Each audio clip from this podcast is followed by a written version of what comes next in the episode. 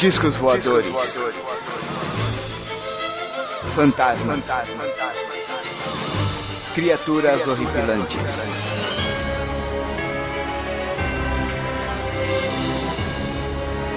Este é Mundo Freak Confidencial.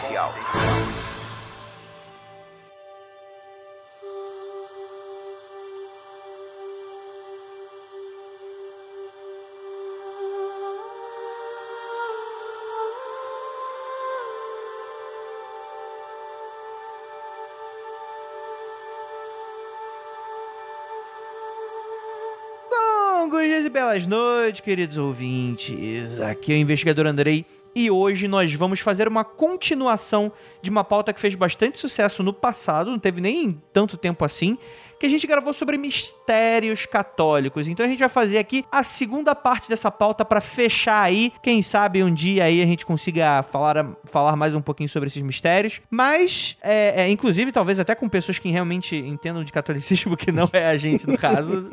Para me ajudar, temos aqui ele com essa risadinha de cético safado, Léo Mitografia. Léo Mitografias, obrigado pelo jabá. Bom, vamos polemizar hoje. Dado que ordem. Polemizar com, com, com, religião, eu já tô, já, tô, já tô com uma cota, já mal começou 2018. Ah, mas religião serve pra isso, pô.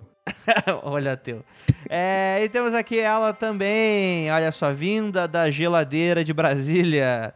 Tupa Guerra. Eu vou dizer que a geladeira de Brasília tá meio quebrada, viu? Tá meio acima da temperatura.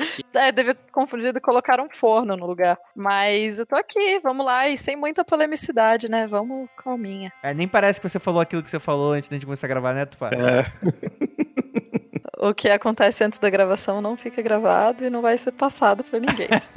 Olha aí, vai ficar aí na imaginação dos ouvintes. Temos aqui ele, Marcos Keller. Eu acho que eu tava com o botão de mute apertado. Eu, eu ia falar de, de, de polemizar, Aí eu, eu, lembrei daquela notícia, né, da, da orgia que tava rolando no Vaticano com droga, né? lembra dessa Hum, notícia? Sim. Mas ela não vem ao caso, mas que é um mistério, é. Continua. Nossa, mas muito obrigado, Kelly. Cheio de, de, de, de, de carochinhas escutando a gente, né? As beatas de Bauru escutando a gente pra escutar sobre histórias católicas. Você me manda uma dessa de início de podcast. Muito obrigado. E olha que eu ia fazer uma piada de você saindo como confessionário do padre, eu nem fiz e agora você me vem com essa. Clube das, das senhoras, né, jovens, moçoilas de Cristo. Jesus amado. Ah, vamos, Jesus mesmo. Vamos falar bastante sobre estigmas, sobre coisas católicas. Depois do recadinho a gente já volta. Desculpa, gente, eu tô. É muita oxa.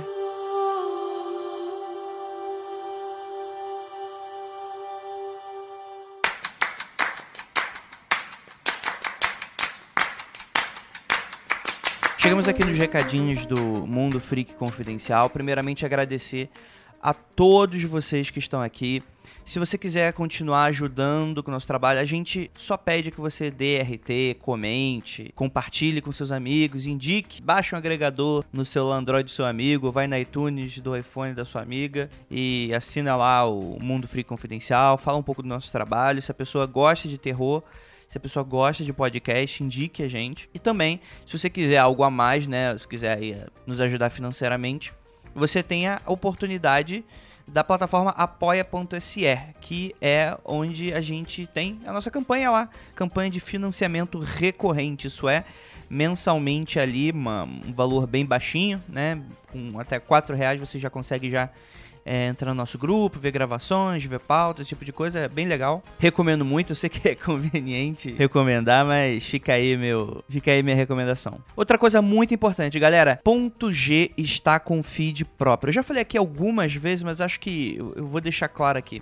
Pra quem não sabe, eu tenho uns oito agregadores assinados no meu celular, porque é o seguinte, muitas vezes a pessoa tá com um problema com o agregador e aí eu acabo baixando pra ver como é que tá o problema, se o problema tá também com o meu celular, esse tipo de coisa, pra ver esse tipo de coisa. Então, eu aproveitei e fiz assinatura do Mundo Freak e do Ponto G em todos eles pra ver se estão atualizando normal e tal. Então vou fazer uma recomendação aqui de agregadores pra você procurar o Ponto G e que são agregadores que até o momento eles estão bem atualizados, não apenas com o Ponto G, mas também com outros programas que já estão saindo lá no Preciosa Madalena, que é a nova casa do Ponto G. Então, por exemplo, desde semana passada e essa semana, as meninas estão lançando, fazendo um especial pro mês de março sobre assédio, que tá muito bacana, muito legal pra você que é menina, pra você que é mulher. Você indique aí esse programa, dê a força, porque, cara, e homem também, óbvio, né? Mas fica aí a recomendação pra você, para caso você se identifique com algum caso, se esteja acontecendo com você, esteja acontecendo com alguma amiga. Você fica de olho, vai lá no ponto G, no preciosamadalena.com.br, a nova casa do ponto G. E o agregador, o agregador correto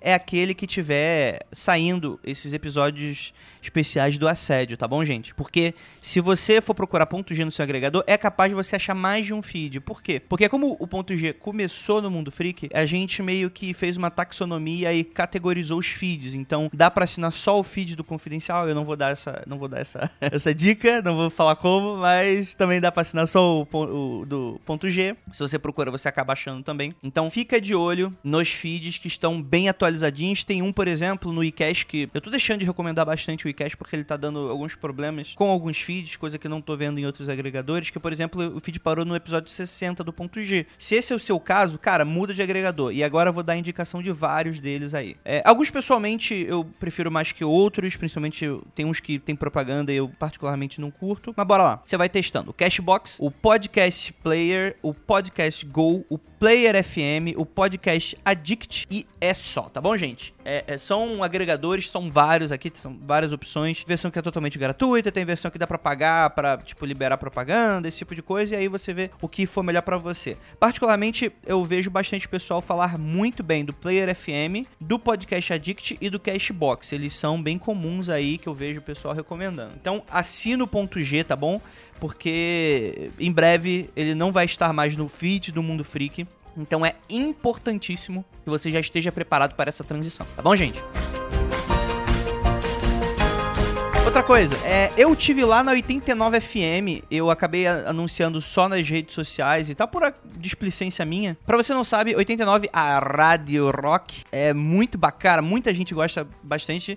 É uma rádio aqui de São Paulo, então não sei exatamente se ah, no Brasil inteiro, eu acredito que pela internet até dê pra escutar. Mas pra você que perdeu essa entrevista que aconteceu no domingo, eu tô lá eu, a Dani Taranha, o Tavares. Então, cara, tá uma conversa muito legal de uma horinha ali, uma entrevista que eu falo um pouco do mundo freak, do podcast, do livro, é, dou minhas opiniões sobre algumas coisas legais e tal. Então eu vou deixar no link aí do post a entrevista que foi upada no YouTube. E, cara, eu vou pedir é, o máximo de vocês agora, que é o seguinte: eu sei que muita gente está escutando isso no transporte, no trabalho não pode abrir certos sites, mas eu vou pedir, caso você tenha oportunidade, um minutinho só da sua vida, entra lá no mundofreak.com.br, entra no post desse episódio e é, é, é, veja, entre nesse link, dê uma curtida no vídeo, compartilhe o vídeo e deixe um comentário no vídeo. Isso é muito importante porque isso acaba ajudando bastante na divulgação do Mundo Freak. E eu já recebi mensagens de pessoas que me conheceram lá pela Rádio Rock e vieram até aqui, conheceram, começaram a baixar e ficaram viciados no podcast. Então, galera, é, força freak agora. Eu preciso de vocês para divulgar ainda mais esse conteúdo, principalmente para um público que em teoria não conhece ainda o podcast ou, enfim, é, tem muito potencial para escutar. Afinal, o rádio e podcast ali são mídias primas e, e fica mais fácil, né? Outra coisa é, gente, eu tô precisando de um mega help na edição do podcast. Se você edita áudio, manda uma mensagem pra gente, tanto Pode ser por e-mail, acho que por e-mail é até melhor, que fica mais reservado, contato arroba mundofreak.com.br. Manda e-mail lá se você tá editando áudio, se você tem algum conhecimento básico. Tô disposto para ensinar os segredos mais segredosos do Mundo Freak. Caso algum editor esteja aí dando sopa, quiser ajudar a gente com a edição do podcast, ficaria muito bacana pra gente. E pra finalizar, uma mensagem que não é muito comum aqui, eu também não gostaria de, de datar o episódio com esse tipo de coisa, mas acho que dá pra notar bastante pelo, pelo tom da minha voz que é, é, as coisas estão bem complicadas e tal, e, e é relacionado ao, ao Rio de Janeiro, que é onde eu venho, acho que o pessoal reconhece pelo meu sotaque e tal. E a coisa lá tá bem desesperadora. Eu acredito que uma das formas do nosso podcast, de pouco ajudar, né? Afinal de contas, a gente não bate muito nesse tipo de conteúdo, é que pelo menos seja um pouco de alívio, né? Um aguento em horas difíceis. Então, eu gostaria aí de pedir, apelar aí pra todo mundo que fiquem de olho no Rio de Janeiro, que as coisas lá estão muito complicadas e que vamos ter mais responsabilidade nas eleições, tá bom, gente? É só isso que eu queria pedir e é isso. Bora pro episódio, ficou divertido. E vamos, vamos dar umas risadas e, e aprender um pouco sobre. Gente, espero que ninguém se ofenda, tá? Com esse episódio. É do, do coração, de verdade.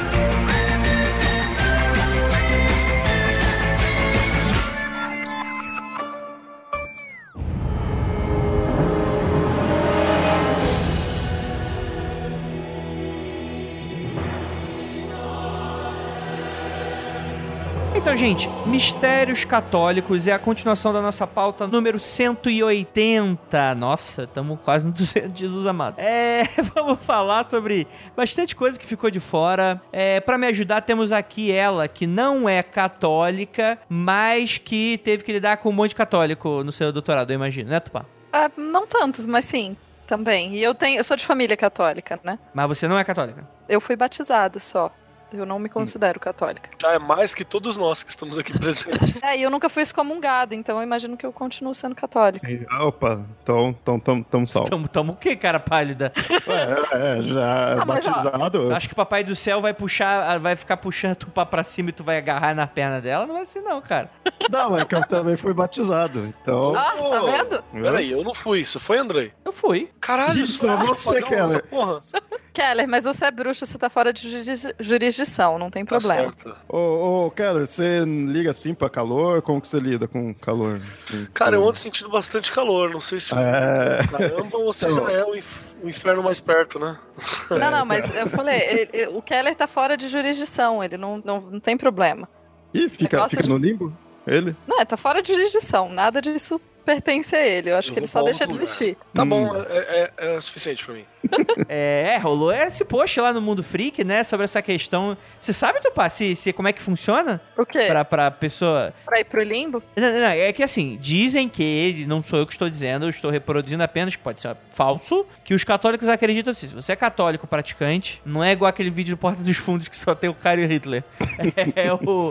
É isso, tipo, se você é católico e se, e se arrepender de todos os pecados no final da vida, você vai pro céu depois do juízo final, alguma coisa assim. O católico que ele não é praticante, ou seja, aquele pecador que não se arrepende, ele vai pro inferno, e o ateu, aquele cara que não acredita em nada, é, e que o ateu, ele des- deixaria de existir. Não aprendi sobre isso, mas eu É, acho que faz um certo sentido. A minha mãe. eu- que ia pro limbo. Ah, Vocês já ouviram? a- Não, mas o limbo não existe mais. Não. É, o limbo acabou. o- A igreja católica continua. acabou com uma dimensão Tá inteira. vendo, rapaz? Mas se você fala isso pra vários católicos, eles vão dizer que não. O limbo jamais existiu. Foi uma interpretação errada. Então não é acabado. pelo que eu sei, dimensão. antigamente o limbo era para era antes da vinda de Cristo, eu já ouvi isso daí, ou então acho que para as crianças. Não batizadas Não e os batizados. filósofos É, gregos. quem está à margem da presença de Deus, né? Uhum. É, as crianças não batizadas e os filósofos gregos, né? Filósofo grego, isso não sabia não. Não, não, não. É sério isso ou é uma anedota? Virgínia não, é tava sério. No, no limbo. No, no- É, é porque assim, você tem um problema sério quando lá no começo da igreja, tal, que os, os escritos patrísticos, né, que são os primeiros patriarcas da igreja, Santo Agostinho, etc, etc, eles precisam resolver alguns problemas, e um dos problemas é assim, tá, beleza, só vai pro céu,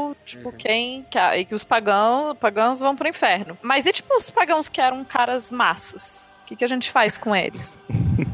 Aí, tipo, rola esse debate todo e tal, e daí ti- tem alguns textos, e eu, infelizmente, não vou poder citar os, É, o, os o Platão, direito. tinha que dar um fim pra ele, né? Porque o cara ajudou a igreja a se construir, né? Tipo, esse, esse tipo de coisa, assim, Virgília, etc. E daí tem essa teoria que, é, que vai se constituir mais na Idade Média, de que existe o limbo, que é um, Hum. pra onde os- as crianças não batizadas e os filósofos gregos vão. Caraca, mas essa época era qualquer coisa também, né? Vamos combinar? Mas e, e atualmente, se a pessoa for um pagão em fumaça, também vai Não, pra. Não, não, agora, agora não tem mais essa ideia. Ih, ó, ó, olha o Léo, olha o Léo arrependido de todos os seus pecados.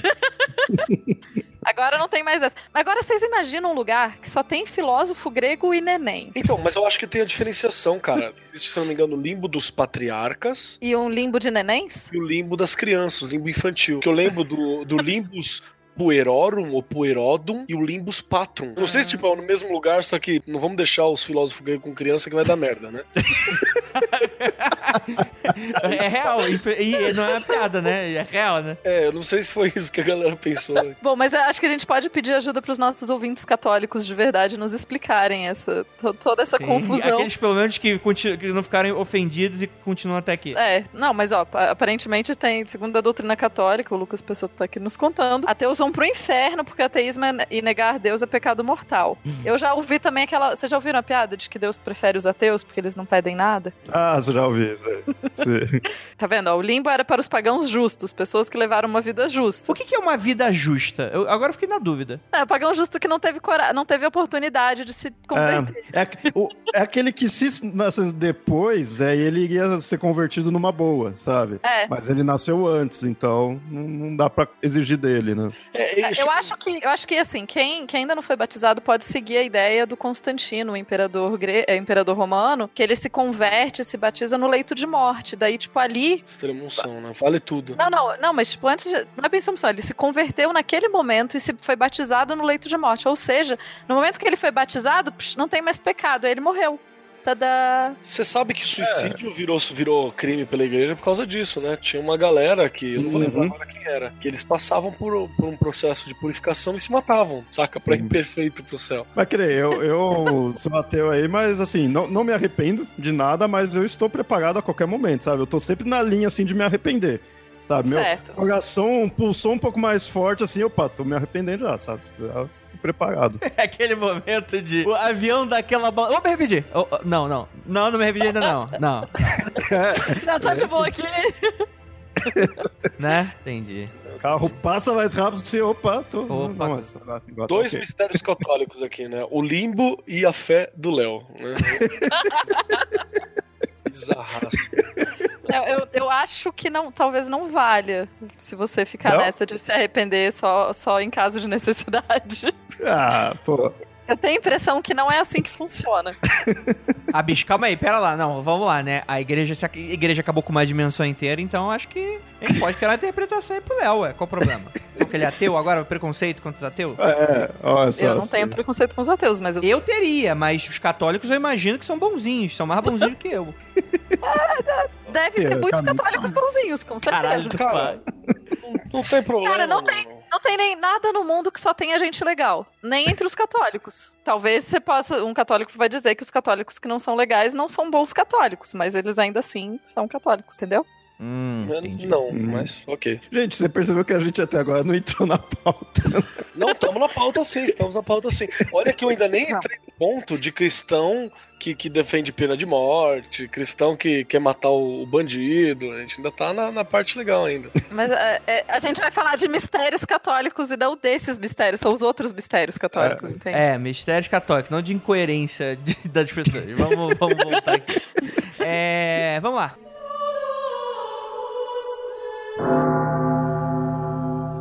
Vamos lá, é, é, Keller, quem foi Padre Pio? O Padre Pio é um senhor, que em algum momento ele vira um senhor, porque é tipo assim, você é padre, você não é criança e você não é adulto, você já é velho, né? Você não tem uma foto de padre nem nada que seja jovem, é sempre desenho dele Como velho. assim não? Você nunca vê o calendário dos padres?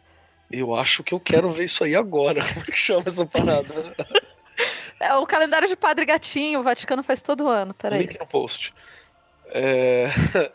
Padre Pio nasceu em Pietralcina, na Itália, em 1887. Ele foi um monge capuchinho, ou um padre capuchinho, não sei, que se tornou famoso por possuir estigmatas e realizar vários milagres. Entre os milagres do Padre Pio tem os milagres de multiplicação, por exemplo, de hóstia. Uma, tinha pouca hóstia, a galera comeu hóstia pra caralho por causa disso.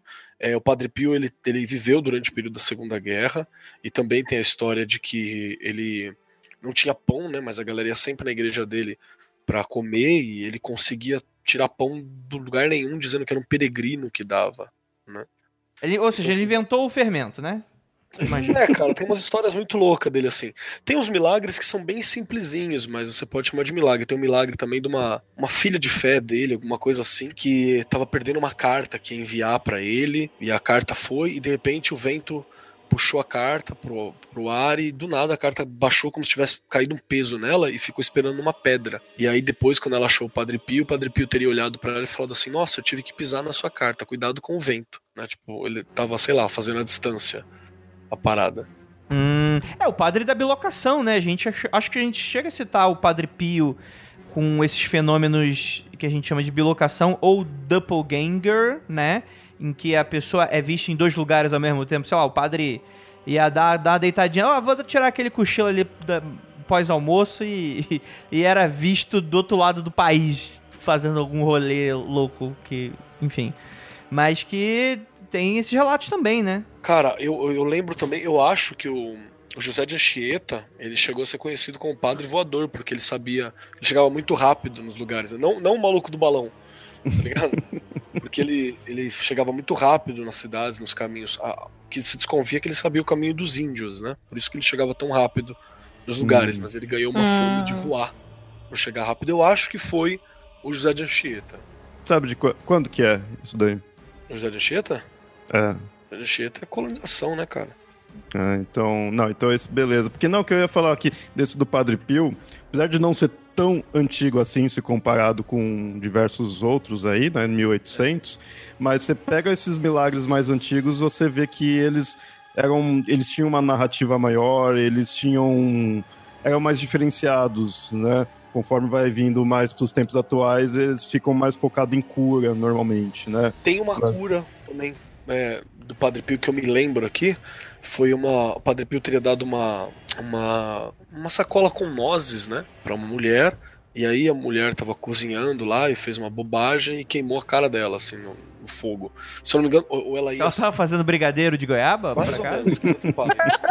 Ou ela foi mexer numa gaveta que tinha pólvora e carregava uma vela. Foi alguma coisa dessas, tipo. Não parece muito esperto. Não mexam em gavetas de pólvora, viu, gente? Só, É, só pra. não tem Não tem uma pólvora. gaveta cheia de pólvora também. Aí ela explodiu na cara dela, queimou a cara dela, e ela, por um momento, achou que seria genial pegar a sacola de castanha do Padre Pio e esfregar na cara. E ela fez isso e não ficou com nenhuma marca, assim, curou, saca? Tem essa Olha história aí. também sobre o Padre Pio.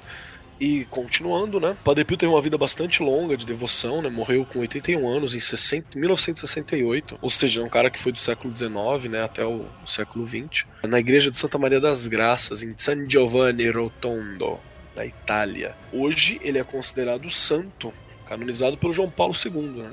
E um dos mistérios, além desses milagres todos, é que o corpo dele parece ser incorrupto, que é mais um sinal de santidade, né? Acho que a gente Ah, chegou a a falar isso no último, né? A Sim, gente falou sim, sim. disso no último episódio, sobre essa Sim. questão do, do corpo que é incorrupto, né?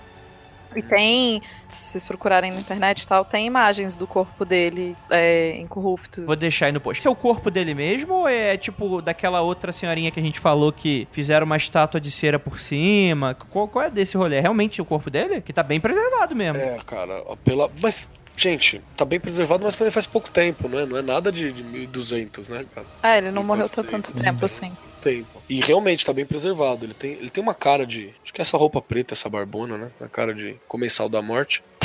Tadinho! o cara era mó legal. Não, ele é da hora, mano. Eu gosto muito do Padre Pio, viu? Eu acho as histórias é, dele muito ele- legais. Sim, com certeza. E aí você soma todos esses mitos, né? Além da, da do corpo incorruptível, você tem esses vários milagres que foram atribuídos a ele. Tem milagres que teriam sido feitos é, pós-vida, né? Que é- acho que é, é outro critério para pessoa ser considerada santa. Sim. Tem Uhum. algum milagre atribuído A pós-vida. canonização acontece a partir disso, se eu não, se eu não me engano. Tem inclusive uma ressuscitação de um bebê também atribuído ao Padre Pio. Que a mamãe teria levado o bebê na mala, alguma coisa, uma bolsa, Uhum. E a desesperada, e o Padre Pio meteu uma de Jesus, né? E falou assim: Não, por que, que você tá triste, né? Você tá chorando, teu filho só tá dormindo, né? E aí Hum, se Hum. mexeu, chorou e tal. bacana, legal. Ah, Então que o cara, legal. Olha o só. cara era clérigo level 17, pelo menos. É, pois é, né, cara? Ele é, é efetivamente clérigo. É, no, no novo DD, só level 17 ou 19 que você tem. Os milagres maiores, assim.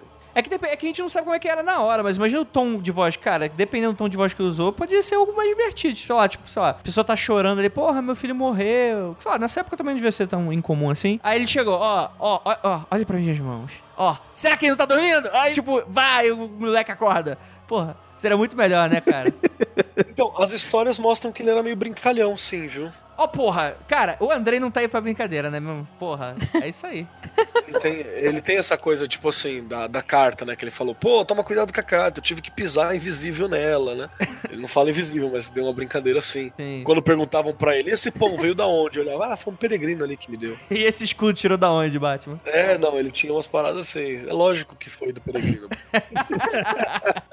Exatamente. Cara, padre, eu somos fãs todos do Padre Pio, o Padre Pio era foda. É, realmente, clérigo Padre Pio era massa. é high level, high level mesmo. Sim, eu vou deixar um. Tem um sitezinho que eu, sobre os milagres do Padre Pio, e todos eles têm o storytelling, né? Uhum. É, e eu acho sempre interessante a gente colocar de novo como, é, querendo ou não, a, quando o Vaticano reconhece, especialmente nos dias de hoje, ele foi reconhecido, foi canonizado em 2008. O Vaticano tem um, hoje em dia eles têm uma, é, uma metodologia muito rígida para poder reconhecer. Eles não saem reconhecendo qualquer pessoa, qualquer milagre.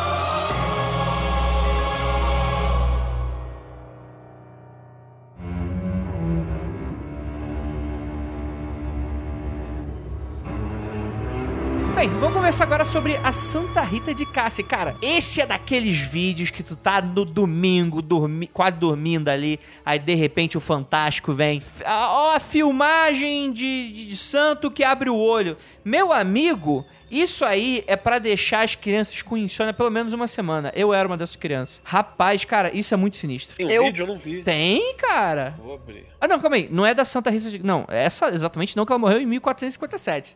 Acredito que não tinha... Não, não, mas tem relatos de que não só ela, ela consegue, ela abre e fecha os olhos, como ela também muda de posição lá dentro do, do da urna de vidro em que ela tá. Que ela tá. Hum... E embora o corpo dela esteja bem desidratado atualmente, o Andrei acho que vai deixar também a imagem no post, ainda assim é bem assustador, assim, ela ficar mudando de posição, né? Porra, Será que cansa? imagina. Estar lá deitada, tipo, No Brasil, a Santa Rita de Cássia é bastante, é bastante adorada, né? Se eu não me engano, a maior, a maior estátua é, católica. Não, hum, não. ela é a santa das, da- das causas impossíveis, né? Sim, sim. Talvez se é, no Brasil faz sentido. Ah, é aquele é para resolver aqueles BO mais mais sinistrosos. Eu não, não, não, não tive a oportunidade de ir até a igreja da Santa Rita, mas eu fui, eu tive na, na igreja onde está a Santa Luzia, que também ela também tá, também tá numa urna de vidro assim, num, e para receber os para as pessoas, né, poderem ir para os fiéis poderem chegar perto dela e tal. Foi interessante. Lá na Itália também. Ela também tem o corpo incorrupto. Porra, bacana. Vocês sabem como que é o processo de canonização atual, no atual do, de Santos? Não, como é que é? Fala, explica aí, Kelly. A primeira parada assim que você tem que ter é ter um milagre, né? Começa daí. Pra ser santo você tem que ter um milagre. Eles falam que é um tipo de Faz milagre sentido. que tem que ser é, rigoroso, né? E normalmente atualmente é associado à cura, né? Tem muito isso. E a, a igreja hoje pede, inclusive, que esse milagre tem que ser comprovado por uma junta médica Eita. Certo. do país, né? Do país local. Então, por exemplo, aqui no Brasil, vai lá, vamos. São Andrei. São Andrei dos podcasts. Ô, A rapaz. galera quer fazer essa parada. Então tem que provar que São Andrei curou alguém. Tipo, alguém era surdo e começou a ouvir para ouvir podcast graças a São Andrei. Então, médicos do país. Médicos do país, são, a igreja destaca médicos do país mesmo para fazer isso, saindo do Brasil. Depois vem uma comissão do Vaticano de médico para ver essa parada. Hum. Ok, rolou isso, né? E aí, a, a, para solicitar a abertura disso, esse processo tem que ser um, um bispo, se eu não me engano, da paróquia local onde a- o cara morreu, né? Você tem que ter Uhum. morrido, inclusive, pra ser santo, você não pode estar vivo. Ah, sim. É tipo tipo nome de rua, né? Que a pessoa precisa ter morrido pra, pra ter, né? Sim, e aí tem o, tem o bispo, que é o, o bispo postulador, né, que investiga a vida do candidato e tudo isso pra ver se tá tudo certo. Aí você tem a parte de ver as virtudes, né, que você dá uma olhada no, nas virtudes que o cara tinha pra passar do comportamento da vida.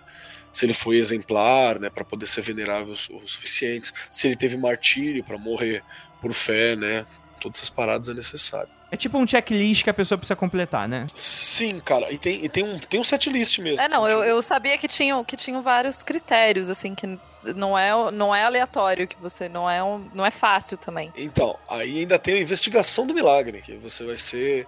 Vai, vai ser. Vai investigar esse milagre, por que, que tem fama de santo, tudo isso. E por fim, né? Você precisa, na última fase da parada, tem que provar outro milagre. Tem que ser a resposta de uma oração, né? Pra alguém que foi que é, é, em vida e tal. É, é- é um trampo bem grande. E ainda por cima tem, tipo, sete honras que a galera faz no checklist, né? Que é esse checklist que o André falou, pra, que são concedidos só às santidades, assim, né? Que aí Hum, essas honras são com aqueles que são santos. Essas honras você. É santo, você pode, pode executar, né? Que é a veneração pública das relíquias, que são seus objetos ou partes do corpo, Uhum. representação da pessoa. Mas foto. quantos milagres tem que ser? Tem quantidade? Pelo que eu entendi, são pelo menos dois, né? Mas só dois milagres, ou tem que ser senhores milagres, né? Hum.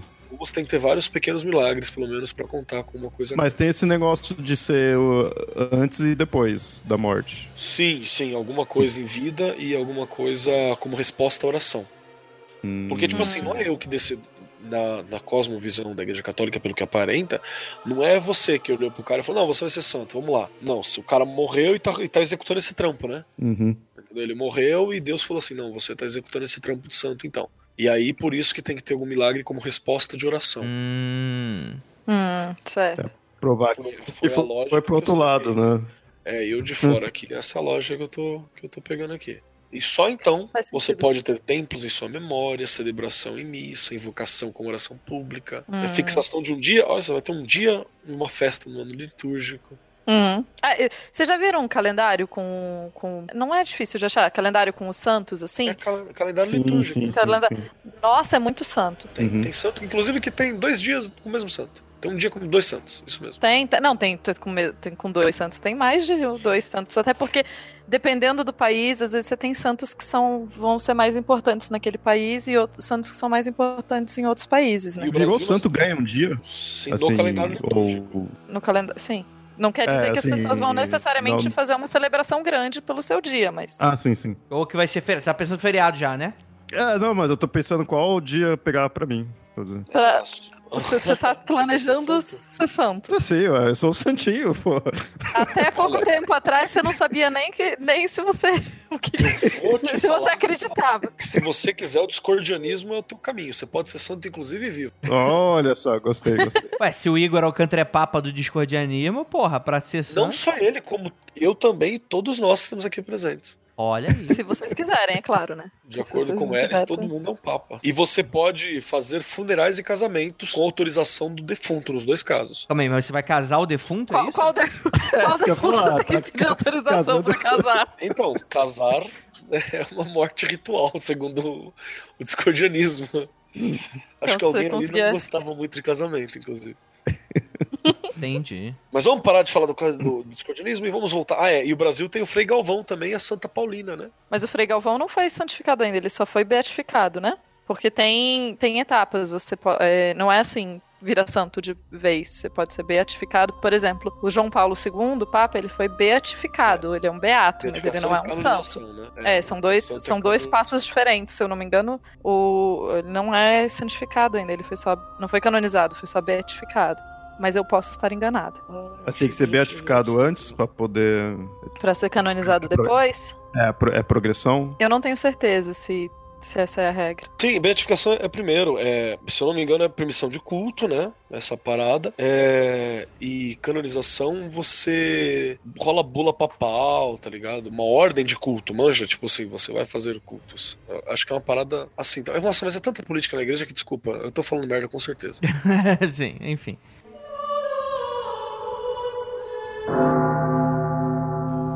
Vamos lá. A gente vai falar agora do- dos milagres. O milagre eucarístico de Lanciano. Cara, que esse aqui, ele é bem interessante. Você quer falar um pouquinho dele, Tupá? Eu não conhecia. Claro, não, esse é realmente muito curioso. O que aconteceu? No século VIII, lá entre 730 e 750 da, da nossa era comum já, lá na cidade italiana de Lanciano, é, também era conhecida como Anciano, aconteceu que uma hóstia foi transformada inexplicavelmente em carne, ah, de acordo com, com o milagre em carne humana, e o vinho se transformou em sangue humano durante uma missa. E isso pense no susto. E isso foi reconhecido, claro, como um milagre pela, oficialmente pela igreja. É conhecido, esse, esse é conhecido como o milagre eucarístico mais antigo que, que se tem notícia. O que aconteceu? Por que, que isso aconteceu? Lá na igreja de São Legonciano, que ficava nessa, nessa cidade, tinha um monge e ele estava celebrando a missa tal, e ele estava duvidando da presença real de Cristo naquele lugar. E daí, na hora que ele realmente duvidou, a hóstia que estava ali presente na missa foi transmutada em carne humana e o vinho se transformou em sangue e acabou coagulando. Essa hóstia carne foi conservada. Ela tem uma, uma coloração escura, mas dependendo da iluminação, ela, ela fica rosada também. Ela tem uma aparência fibrosa. E o, o sangue, o vinho que se tornou sangue, ele era bem terroso, assim. É uma cor meio, meio ocre. E ele foi acabou se coagulando em cinco pedaços diferentes. E essas relíquias elas eram con- conservadas lá nesse mesmo lugar. Só que em 1713 elas foram passadas, é, elas eram conservadas num, num numa, um relicário de marfim. Em 1713 eles decidiram mudar para um ostentório, ostensório, foi mal, um ostensório é, de prata e o sangue num cálice de cristal para ficar mais fácil. Em 1971, é, teve uma comissão presidida pelo Dr. Eduardo Linoli, lá da Universidade de Sena, constatou que sim, tanto o pedaço de carne quanto o sangue contém glóbulos vermelhos e brancos, teoricamente ainda vivos. Dois são do mesmo tipo sanguíneo, tipo AB, que seria que é um tipo sanguíneo muito comum entre os judeus. E além disso, seria, de acordo com, com, com o que se conta a lenda, que seria o mesmo sangue do, sangue do Santo Sudário. E o Santo Sudário é uma coisa bem polêmica, então a gente uhum. tem que falar um pouco mais. Mas então, a princípio, tanto essa carne quanto o sangue seriam do tipo sanguíneo AB. Então, aparentemente, de acordo com isso, Jesus seria a sangue AB. Andrei, meu consagrado. Fale, fale, meu consagrado. Você sabe o que é transubstanciação? É quando uma substância se transforma em outra. Não qualquer substância. Dentro do credo católico, você sabe o que é a transubstanciação? É, olha, eu tô com medo de fazer a piada, mas vou deixar pra lá. É, fala aí, o que é a transubstanciação? É essa doutrina da igreja, né, que fala uhum. que a presença real de Cristo na Eucaristia, que o pão deixa de ser pão para virar carne na hora que você está ali ingerindo Exato. ele. E o vinho deixa de ser é, e o vinho deixa de ser vinho e vira sangue na hora que você está ingerindo ele. Por isso você não pode, inclusive, por isso você não pode morder a hóstia. Hum. Ah, é porque as pessoas não mordem a hóstia? Não pode Pô, morder a hóstia. Fazer, você tem que engolir e desfazer. Aí você hum. coloca ela e ela fica no céu da boca, assim, não pode Nossa, morder. colada. Não, não, não, calma aí, não, calma aí, não, calma aí, eu tô com uma dúvida. Ah. Tipo, as pessoas, você não pode morder porque as pessoas, elas acham que vai se transformar em carne? Não, se transforma. Não, se transforma. Pra crença, se transforma, ponto final, não, não discute, é a crença da parada. Tá, tá, tá. Não, é... é, é, Calma. Bugou. Ficou bugado. Quebramos o Andrei. Mas, Andrei, é, é, essa é a ideia. Tanto o, aquele vinho, o padre fala, esse, esse, é o, esse é o sangue de Cristo, esse é a carne de Cristo. Ele fala isso na missa. Eu não tenho qualquer problema quanto isso. É que para mim era um critério é, é, meramente simbólico. E quando eu falo meramente simbólico, não diminuindo a parada. Eu não pensava que as pessoas acreditavam que literalmente. É, é meramente simbólico, por exemplo, os, os de doutrina mais evangélica, eu acho que tem isso chama consubstanciação. Uhum. Né, que aí, se eu, não, se eu não me engano, é isso, que não é. Eles estão presentes ali, mas não é aquilo, saca? Eles estão ali presentes em. O sangue e, o, e o, a carne de Cristo estão ali presentes de maneira, é, sei lá, sutil, etérica, deve ter uma outra parada. Uhum. Sim, mas, a, mas eu sei que, por exemplo... pão e vinho, né? Na hum. consubstanciação. Sim. Na transubstanciação, não é mais. Ou seja, você está comendo uma carne humana. Tá ali. praticando Canibalismo. Ouçam o Mundo Freak interior. Mas, assim, é o que a minha, a minha mãe disse quando ela era criança, na, quando ela fazia aula lá na igreja. Como que é o nome da aula que você faz na igreja para fazer primeira comunhão? Primeira comunhão? Hum, enfim, não é importante. Mas aí a mamãe disse. Não, enfim. Mas disseram que. Ela disse que explicavam para ela, falavam que é porque não pode morder. E falavam que se ela mordesse, aí a boca dela enchia de sangue. E daí ela disse Jesus que ela tinha muito medo de morder a hóstia, uhum. porque enche a boca dela de sangue. Mas quando não tá consagrada a hóstia, tá de boa, não, não vira sangue, não. Aí você pode colocar desenho de criança, escrever parada para fazer exposição, que aí é só. É... Cuidado, Kelly. Olha. Cuidado. É, que aí é, é mas a, farinha. Eu tenho uma. Eu conheço uma, uma, uma, uma, pessoa que é, que é ateia. Eu conheço várias pessoas ateias. É a praga, né, cara? Cada vez mais, mais gente, né? Dá. Enfim, mas essa especificamente é professora de sociologia e ela tava falando em sala que ela, tipo, que, enfim, ela era até, então ela nunca provou uma hóstia. E daí uma aluna dela trouxe para ela a hóstia, sem ser consagrada, obviamente, né? Tipo, só, só o pão, só o, a massinha. E daí falou: ah, não, você pode provar essa daqui. Era uma aluna católica, falou: essa daqui você pode comer porque não foi, não foi consagrada, então não tem problema. E daí ela, ela provou, tal, disse que não tem gosto de nada. E que. E a, a moça que era católica disse que não muda o gosto depois que. Depois que que ela é consagrada, então. Sim, cara. eu não ela- sei, eu ela nunca provei uma ostra na vida. Ela cola no céu da boca e é um horrível. Você fica parecendo um gato tentando tirar, assim, sabe? Calinho. Mas, gente, sobre essa questão aí do milagre. O- no caso, o milagre seria por ele ter continuado dessa forma, né? Porque se toda a hóstia sempre vira, né? o- Mas a ela carne vira não tem nada demais, né? Na tradição, ela vira dentro do corpo. Ela se manter assim pra fora é que é um Esse que é o milagre, né? que é tipo Que é o- uma jogada na cara, tá ligado? Uhum. Toma e porque aqui. o cara duvidou, você viu? Por isso que é bom sempre duvidar das coisas, é. O cara duvidou e aconteceu isso. Tá vendo?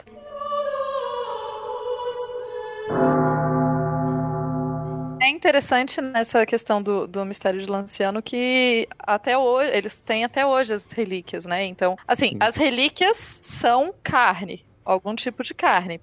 É, o tal do pesquisador diz que é carne humana, eu não sei como ele pode definir isso, mas se ele fez um DNA, não sei. Mas assim, hoje em dia, é, para alguém que é cético, essa- esse milagre aconteceu em 730. Então, quem garante que não foi alguém que pegou depois e colocou um pedaço de carne ali Uhum. Hum. e, e- e guardou, entendeu? Agora a gente tem que. Então você tem os dois lados. Você tem. Pode ser um lado cético de falar, cara, pode até ser carne, mas quem garante que essa carne é exatamente o que era a hoxa? Ou então você pode ter uma. Ou você pode acreditar, e por isso que é uma questão de fé. Uhum. É interessante, porque já que a gente estava falando de um milagre eucarístico e dessa questão toda da transubstanciação e toda essa tudo que é envolvido, a gente tem um também uma relíquia de Itaúna, Minas Gerais, aqui no Brasil. Olha! Então, o que aconteceu? No dia 15 de março, a sacristã da paróquia de São José, em Garcia, é, Maria Aparecida, ela encontrou num cantinho da sacristia da igreja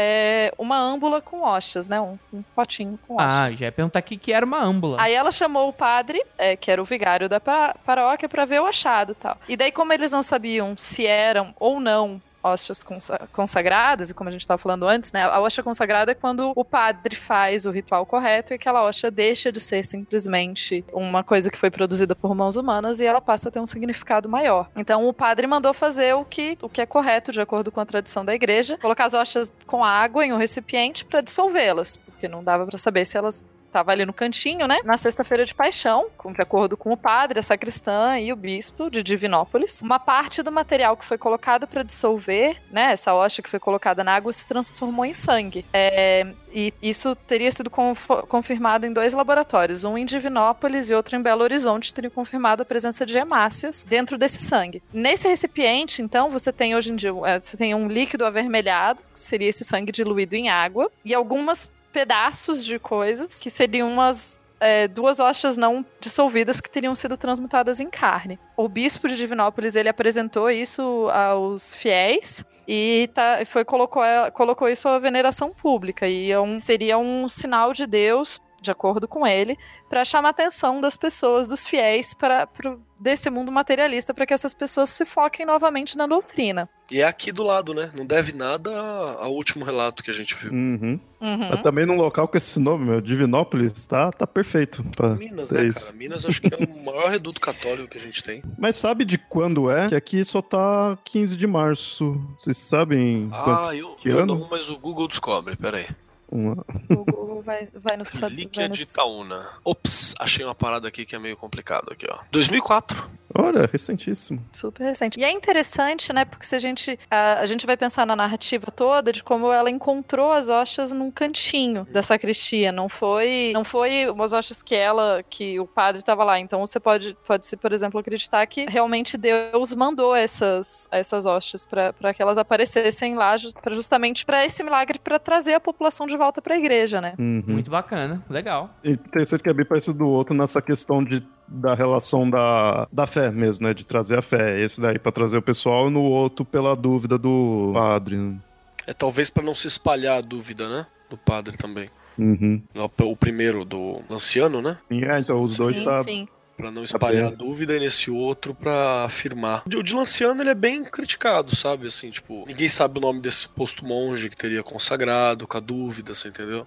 Não tem inscrição sobre o milagre de Lanciano antes do século Acho que é 17. Então, essa é uma questão que a gente já repetiu em alguns dos, É. dos mistérios, né? Que a gente falou, que como eles são, é, eles são mistérios que rem- re- remontam a um tempo muito antigo, mas você Não tem registro, né? É, os pequenos, os primeiros relatos. O que em si não necessariamente invalida que eles realmente sejam de outro período, né? Porque a gente sabe que é, nem tudo, muita coisa é passada de forma oral mesmo, nem tudo era anotado, ou muitas vezes esses. Essas anotações se perdem, então o fato de não ter necessariamente relato não invalida o que a- a- a- aquilo como verdadeiro. Sim, Concordo. claro.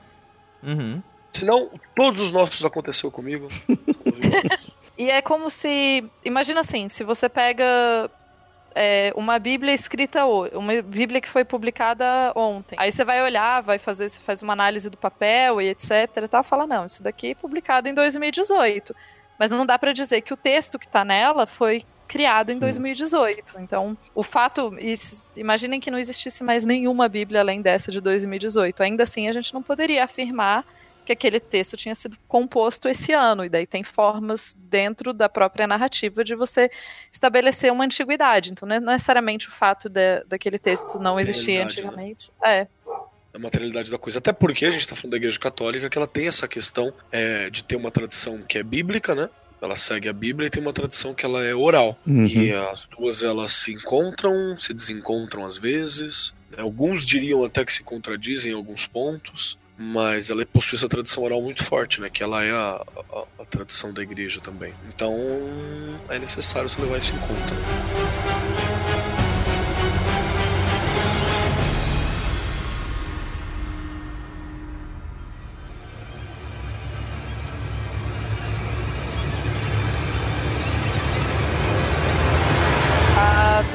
Guadalupe, Virgem de Guadalupe, é muito, é muito famosa. Imagem dela surge em 1531, quando um índio, o Juan Diego, disse que viu a Virgem Maria num campo próximo da cidade do México. E daí, como prova de que ele teria visto, ele apresentou o, o poncho que ele estava vestindo ao bispo local.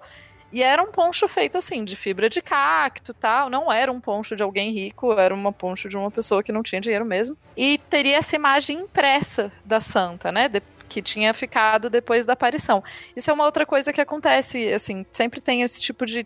A gente debateu bastante isso no primeiro que a gente fez, falando um pouco do mistério de Fátima e tal, e que tem esses sinais que muitas vezes são deixados. Bom, o bispo não acreditou no índio, mas pediu que ele fosse lá, voltasse e pedisse um sinal melhor para provar a veracidade dessa história. Quando o índio volta então para o campo, a Nossa Senhora aparece novamente para ele. Ele conta para ela da, porque que o bispo estava desconfiando, tal. Ela porque ela tinha pedido afinal que fosse construída uma grande igreja para ela naquele local. É, a Maria então, Maria então a Maria, né? Maria então sorri e pede a- ao Juan que ele suba num, no monte próximo e enchesse o ponche dele com flores. Mas era inverno e tinha, tipo, neve naquele lugar. Então não tinham flores naquela região. O Juan Diego ainda assim, ele sabia disso, mas ele obedeceu, né? A santa tava falando com ele, ele obedeceu. Quando ele chegou no alto do monte, em meio à neve, ele achou muitas flores muito bonitas. Ele apanhou várias, encheu o poncho dele e levou de volta pro bispo. O bispo não queria mais receber ele, mas tudo bem. Recebeu. Quando ele abre o poncho dele, tá cheio de dessas flores. As flores caem no chão e o bispo mal acreditou, porque não tinham flores naquela época mesmo. Esse tipo de flor não tinha naquela época. Todos se espantaram muito porque a imagem agora estava estampada perfeitamente no poncho dele, da forma que ele tinha falado antes. É, todo mundo na sala acreditou, inclusive o, o bispo, e a partir desse momento todos é, passaram a, a acreditar na história. Isso foi uma comoção muito grande. Construiu-se uma grande igreja para Nossa Senhora e o poncho tá fica lá, tá sendo venerado e tá exibido, fica exibido nesse santuário no México. Vocês já A- viram o desenho do, do Poncho?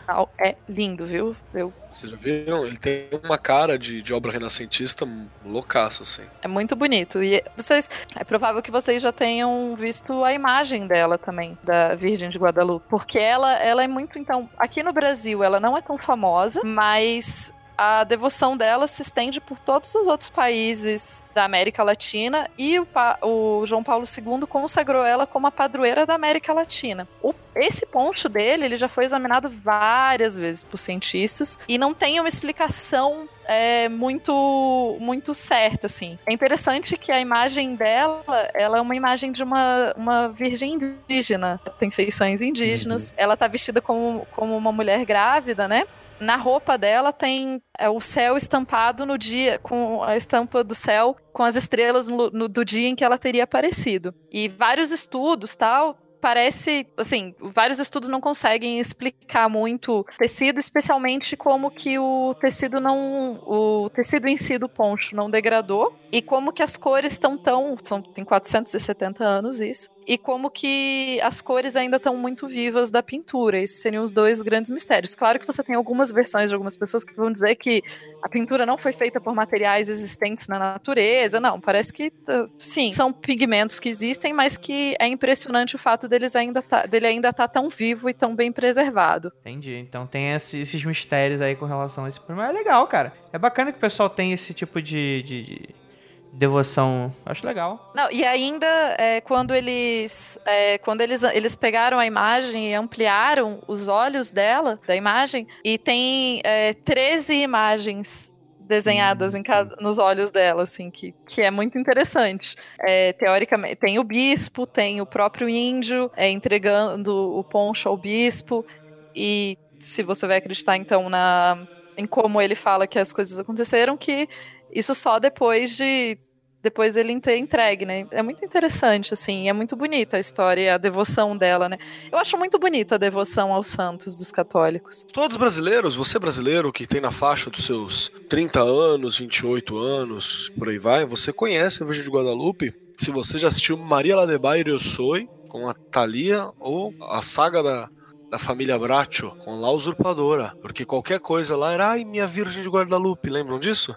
Não. Então a Virgem de Guadalupe ela era adorada indiretamente aqui no Brasil também por causa dessa cultura. Essa estética da, da Virgem de Guadalupe, ela influencia toda a estética de tatuagem é, latina, mexicana, boliviana, da galera ali do lado. É a mesma, se você, inclusive se você pegar agora pra olhar, o ouvinte que não tem contato com o desenho da Virgem, você vai bater o olho e você vai achar que lembra a- as, as tatuagens de ticanos de filmes americanos e coisas assim. Porque realmente ela influencia muito a estética dessas tatuagens. Se você entrar agora e procurar aí, sei lá, Mexican Tattoo, você já vai achar coisas que lembram a figura dela.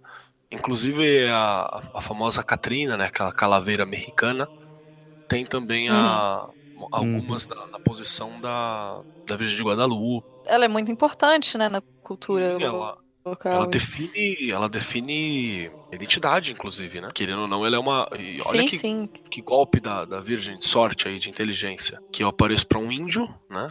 Que eu quero manter e, e garantir a, a cultura católica e tal. Apareço para o índio. E ainda tenho feições levemente indígenas. Então Uhum. a galera veste aquilo e deixa de lado aqueles deuses pagões mexicanos só. que Tá pediam sangue Que, que sacanagem.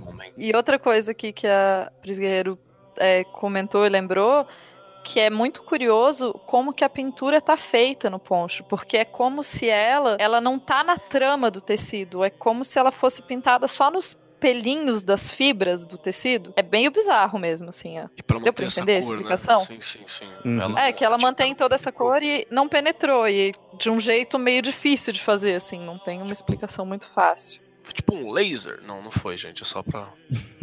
só pra dar mais ibope. Lasers! Nossa, uma virgem com lasers. Puta. Fanarts.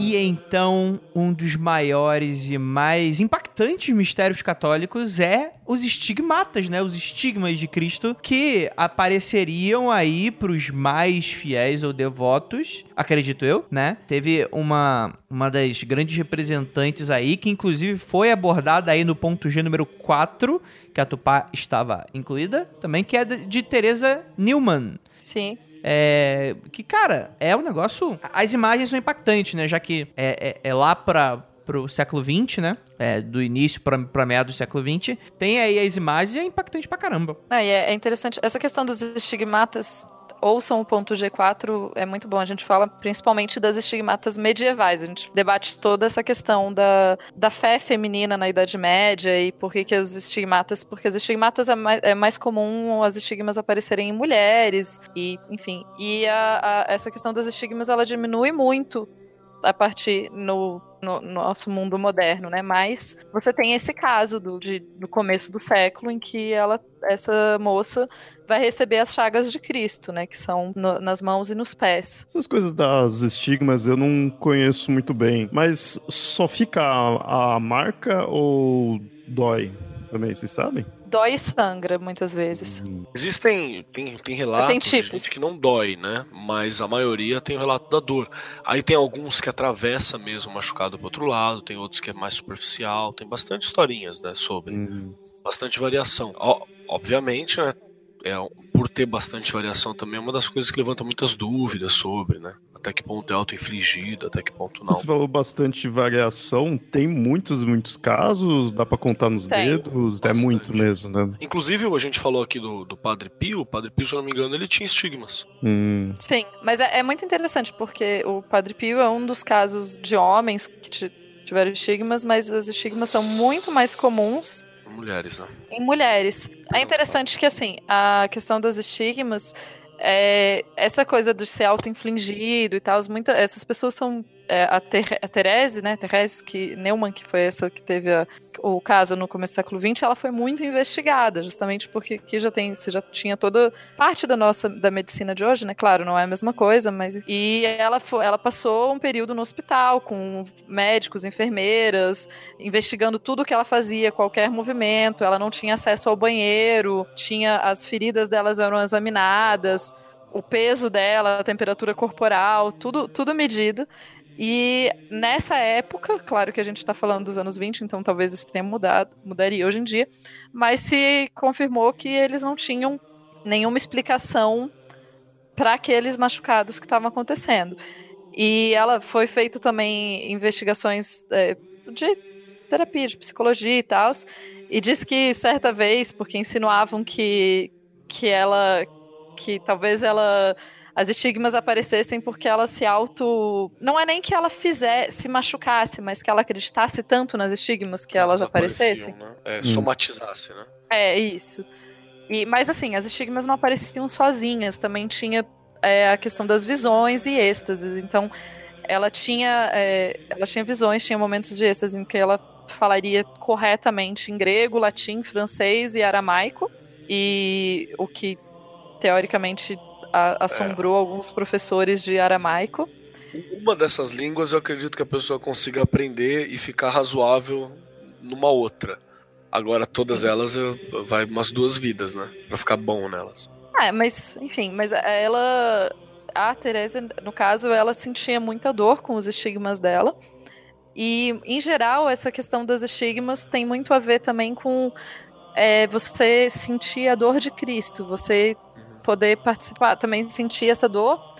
E para espiar os pecados, muitas vezes não os seus, mas para você é, rezar e, enfim, ajudar a espiar os pecados da humanidade, né? hum. E tem alguns estigmas que eles. que eles são, são, são parciais, né? Tem gente que tem o estigma da mão, tanto Sim. é a diferença, né? Tem o estigma da mão, tem gente que tem o estigma da, da- do pé, tem gente que tem estigma até, até da, da lança, né? Em relato, da coroa de espinhos. E tem a galera que tem a parada toda, né? A galera que é premiado e. tem a Uhum. parada toda. Ah, não, e a, a história da, da Teresa é muito interessante, porque assim, ela tinha ficado. é, em 1918, ela ficou parcialmente paralisada e cega depois que ela caiu de um banquinho. Ela estava tentando. É, tava tendo um incêndio no celeiro do tio dela, ela foi ajudar, ela teve, sofreu uma queda e ficou parcialmente paralisada e cega.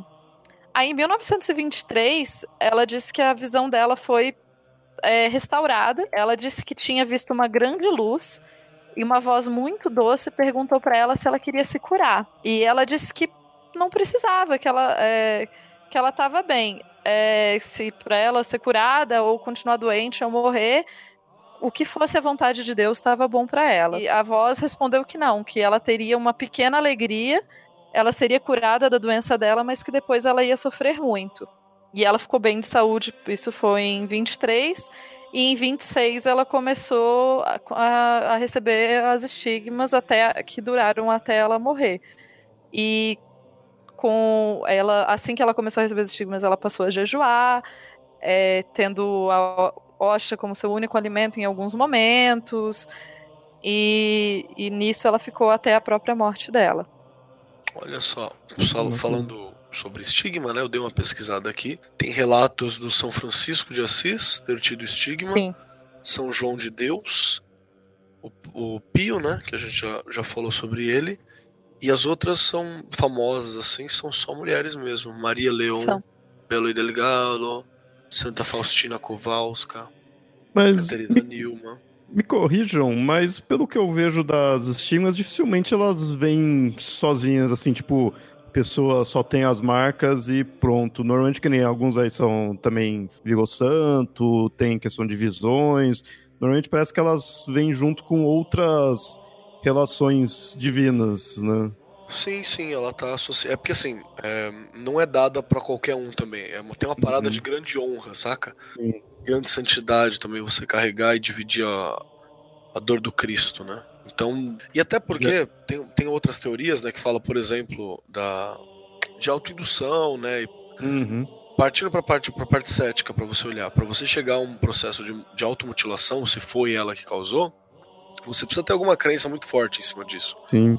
Né? Não é só por então, uma crença religiosa forte. Consciente ou inconsciente, né? Consciente Dali ela tem que estar forte, já- ela tem que estar inserido nessa realidade, né? De Sim, alguma forma. é, tem um, um- Sobre a, a atriz anima, tem um cara que é- era cético e parece que era meio céticozão, então. com ênfase no, no lado cuzão da palavra. Que é um, um investigador, né? Alguma coisa. É, é níquel. Acho que é níquel de moeda mesmo.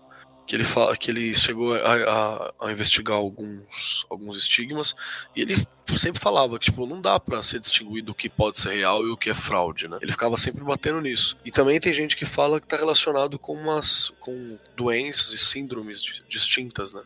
Tem uma síndrome, a Painful Bruising Syndrome, que também a galera fala que tem a ver com isso. Ou, no caso da, da, da Teresa Newman, como a Tupá falou já, né? Que talvez de forma inconsciente a automutilação por uma, sei lá, super autossugestão, tá ligado? Uhum. Essa é a melhor explicação que a galera consegue dar de maneira não, não religiosa ou não believer. Que é chamar o povo de doente, tia. é isso aí. Acho isso muito bacana e muito assustador também, né, cara? É uma imagem bem forte. Cara, procura por estigma da- de coroa, da coroa de espinhos. Elas são bizarras.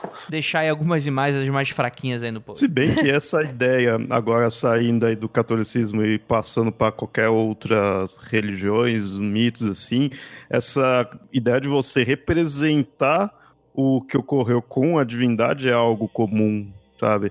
Seja num, num ritual de mistério, seja no, no ritual ou qualquer, qualquer coisa do tipo, assim. Você está representando o que ocorre ali, né? o que ocorreu, né? E essa das, das estigmas é isso, né?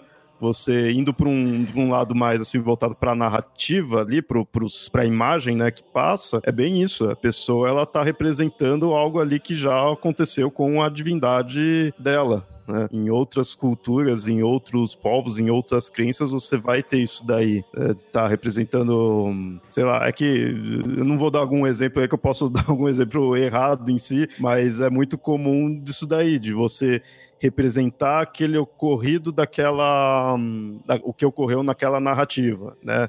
Tal Deus sofreu tal coisa, tal personagem sofreu tal coisa. Então você representa mesmo que muitas vezes num ritual, não, não vou dizer forjado, dessa que não seria nessa mentira, mas na- uma, algo construído, né? No caso aqui não é construído, é a pessoa de fato está passando por aquilo, né? Independente se é verdade ou não, ela está passando, né? Perante quem está ali é, acreditando, ela está passando por isso. Mas essa mesma ideia, você está é, revivendo, né? a- aquele o- ocorrido. É, tem uma galera aqui no Brasil, inclusive, que reencena, né? Reencena, Uhum. revive praticamente a paixão de Cristo, né? Sim. E tem até mano Ah, que, que toma chicotada, né? Ah, um quando tem que a, pra procissão, né? procissão, Sim. o cara toma chicotada. Das- e Inclusive, isso nas parte, né? Filipinas é super comum também. Eles têm. Inclusive, tem o pessoal que, que é crucificado, né, nas Filipinas. Então, Não sei se é vocês já viram isso. Uhum. a pessoa é limite, né? efetivamente crucificada, né? Com prego e companhia. Isso. Eita, show, hein? Que é realmente, eu tô, eu tô re- eu tô realmente revivendo o mito. Eu não tô só satisfeito em olhar o vitral, né? Tô satisfeito em ouvir a história sendo contada ou de ver o filme do Mel Gibson. Sim. Isso não é exclusividade de católico, de abraâmico, de nada. Isso daí é comum de, desde que o mundo é mundo e o ser humano é crente. Né? Pra não falar essencial, né? A qualquer forma de cultura religiosa, né? Uhum.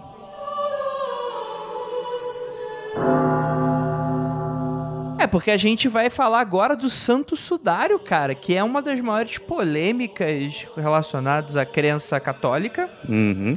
Vamos lá, Léo Mitocôndria, o que, que é o Santo Sudário? Como eu falei, ele é um dos mais famosos, né? Assim, não é bem um milagre em si, mas é algo inexplicável, talvez. Ou talvez não. Ele é um tecido que envolveu o Cristo, né? No sepulcro. E a imagem dele estaria impressa no sudário. Nesse ponto, até lembra um pouquinho lá da, da Virgem, né? Aquela ideia de manter. Ah, o dela é bem uma pintura mesmo, né? Já mais coloridão ali, mas manter essa ideia da imagem que ficou impressa num tecido. né? E o sudário você acaba hum, ouvindo muito dele, porque sempre fica aquela coisa assim: vamos pegar um pedaço para analisar. Aí analisou, os cientistas viram que não tem nada demais, que é um pano. Aí, não, não, vamos analisar melhor. Ah, opa, não descobrimos agora o que, que é de fato. Aí fica esse é ou não é, né? É nisso que ele é bem famoso. Toda hora tá vindo. Assim, faz um bom tempo que eu não vejo, mas também eu não tô mais pesquisando essas coisas católicas assim, né? Tão a fundo. Mas ele sempre ficava essa, essa questão toda hora analisando, cada vez com uma resposta. né? É, chegaram a tirar um pedaço do pano pra fazer aquele teste de carbono 14, né? Porque a história do pano é que, em teoria, ele teria sido o pano que cobriu o corpo de Cristo depois da cris- a, a crucificação e a, e a imagem do- teria aparecido no pano, né? É, detalhe, a imagem não é tipo, ah, coloquei o sudário no Cristo, coloquei o pano pra cobrir o Cristo e sei lá, o sangue passou a imagem. Não. A imagem ela é uma. Puta, tem um nome bonito que é. A queiropoieta, acho que é esse o nome. Pra, tipo, não foi feito pelas mãos, foi feito por milagre. Então não é. Não é necessariamente, sei lá, o suor e o sangue de Cristo que imprimiram ali a, a- a coisa, não é essa. A ideia é que tem milagre, foi feito um Sim. milagre.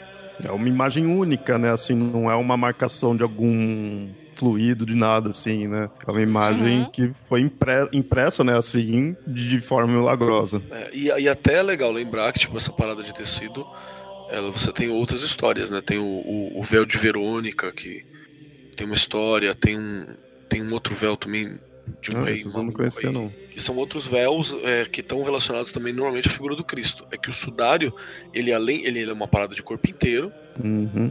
Sim. ele é uma parada de corpo inteiro que você vê melhor no negativo, isso é um outro detalhe legal. É, no, você- no negativo você consegue ver os ossos, né? Sim, é bizarro. No negativo é bizarro, assim, você vê o Uhum. bagulho mesmo, pra, pra valer. E, e ele tem todos os detalhes é, do, corpo, como se estivesse embalsamado mesmo, mão cobrindo o órgão genital, né? E, e todo esse cuidado. E no Mas- nega- Isso, perdão, pode falar. Não, não, pode continuar, continuar. Eu vou falar depois da- do, do exame que foi feito. Tá. E isso no negativo. Aí a parada do carbono 14 também não, tem que lembrar que não dá pra ficar fazendo sempre, porque ele destrói o objeto que vai Uhum. pegar, né? E a igreja Sim, deve ter e ele não é. muito pra fazer alguma coisa assim. O carbono 14, e ele não é necessariamente útil para muita coisa, porque o, a, a datação que o carbono 14 te dá, às vezes é uma datação muito, muito longa. Eu digo pelos manuscritos, né? Os meus manuscritos. Meus, né? Parece que eu tenho na- numa Ui. caixinha em casa. Você tem, Mas- com certeza. Não, não tenho. Mas, assim, os com os manuscritos acaba não valendo a pena você é, destruir eles para uma datação que vai te dar uma datação. Ah, ele foi produzido nesses 200 anos. Você fala assim, isso eu já sabia, não, não Hum, preciso de. sim. outro tipo de análise textual, por exemplo, já te revelou isso, né? Isso, isso. Então, Agora, seria com- necessário. O caso do Santo Sudário é um caso super famoso. Eu lembro de passar na TV, isso, como o Andrei falou antes, né? As coisas que passava no Fantástico, a gente ficava. Uhum. A Igreja Católica resolveu que eles não, que eles queriam sim que porque assim, tem a, sobre essa tela a imagem de uma pessoa que, tem, que foi crucificada, mas a Igreja Católica falou: não, beleza, pode se. Vamos examiná-lo. A igreja selecionou então é, três laboratórios, e um dos laboratórios era o laboratório do Museu Britânico. Isso foi em 88 que começou esse processo para estudar o Santo Sudário. E eu lembrava disso mesmo, que eles cortaram o sudário em três pedaços, porque ia para três laboratórios. E o, um, dos, um dos cientistas, o cientista do Museu Britânico, ele fala que ele mesmo não é religioso, mas que ele achou muito impressionante ver a imagem do, do sudário. Eles, no momento que eles cortaram o sudário, foi com outras testemunhas e tal, para ver, para ter certeza que, que Era era, o o, mesmo, que era o mesmo que estava sendo cortado, que estava sendo entregue. É, ele foi então cortado, colocado num recipiente de metal e o- foi dado um pequeno pedaço para eles poderem fazer o carbono 14. Os resultados foram comparados entre os resultados que foram feitos nos Estados Unidos, na Suíça e na Inglaterra. Então foram esses três laboratórios desses três países. É, e o que foi descoberto é que sim, os exames demonstram que ele foi fabricado entre 1260 e 1390. E aí que tem a questão. A igreja em si nunca tinha dito que o sudário era verdadeiro. Uhum. A igreja nunca tinha saído para dizer, não, esse é o, o- o- o- realmente o pano que envolveu Cristo e tal. Não, isso não era oficial da igreja. Então a igreja não. A, a igreja aceitou, falou, beleza, é de 1260 ou 1390 nessa época. Mas ainda assim é um, considerado um objeto de veneração e um símbolo do sofrimento de Cristo. O Uhum. fato de não ter sido necessariamente, não foi o, o pano que realmente envolveu Cristo, mas ainda assim ele é um, um símbolo, né? E claro, aí tem todo o cara, os, os laboratórios foram acusados de conspiração pra tentar acabar com a igreja. Ah, ah, não, não, calma aí, calma aí, calma aí. Conspiração? Como é que passou um ônibus aqui, filha da puta? Pra não ouvir isso, é falar conspiração. Foi bem na hora. Conspiração maçônica! Porque os Claro. maçons estão. Sei lá o que, que eles estão Mas- fazendo. Nada pra Mas é, mas é bem é, é bem isso daí mesmo. E eu, assim, é, é uma coisa que eu sempre penso. A Igreja Católica, principalmente atualmente. Calma aí, calma aí, calma aí. ela- Mas você sempre pensa mesmo? Ou tipo, ah, eu sempre tô pensando. Não, ou não. Tu tá de boa, e daí você fala, ah, igreja católica. Sim, tá- sim, quando não tem nada o que fazer, né? Começa a... Tu tá, tá no banheiro ali, porra, tomando banho e fala, caralho, o que, que a igreja católica tá fazendo agora? né? Mas a, a Igreja Católica, cada vez mais, ela tem sido mais sensata do que muitos dos seguidores. Né? A Tu vê igreja que, católica é tu vê que é quase. Dá pra ver que o Léo foi doído esse sensato nele, né, cara? Que ele chegou, ele é bem sensato, não é mesmo? Né? É, então, né? Da- da- Dadas devidas proporções. então, É, eu respeito muito os, os pesquisadores católicos. Então eu, eu lembrava, né, disso daí, deles falarem, ah, não, beleza, é de tal época, tudo, né?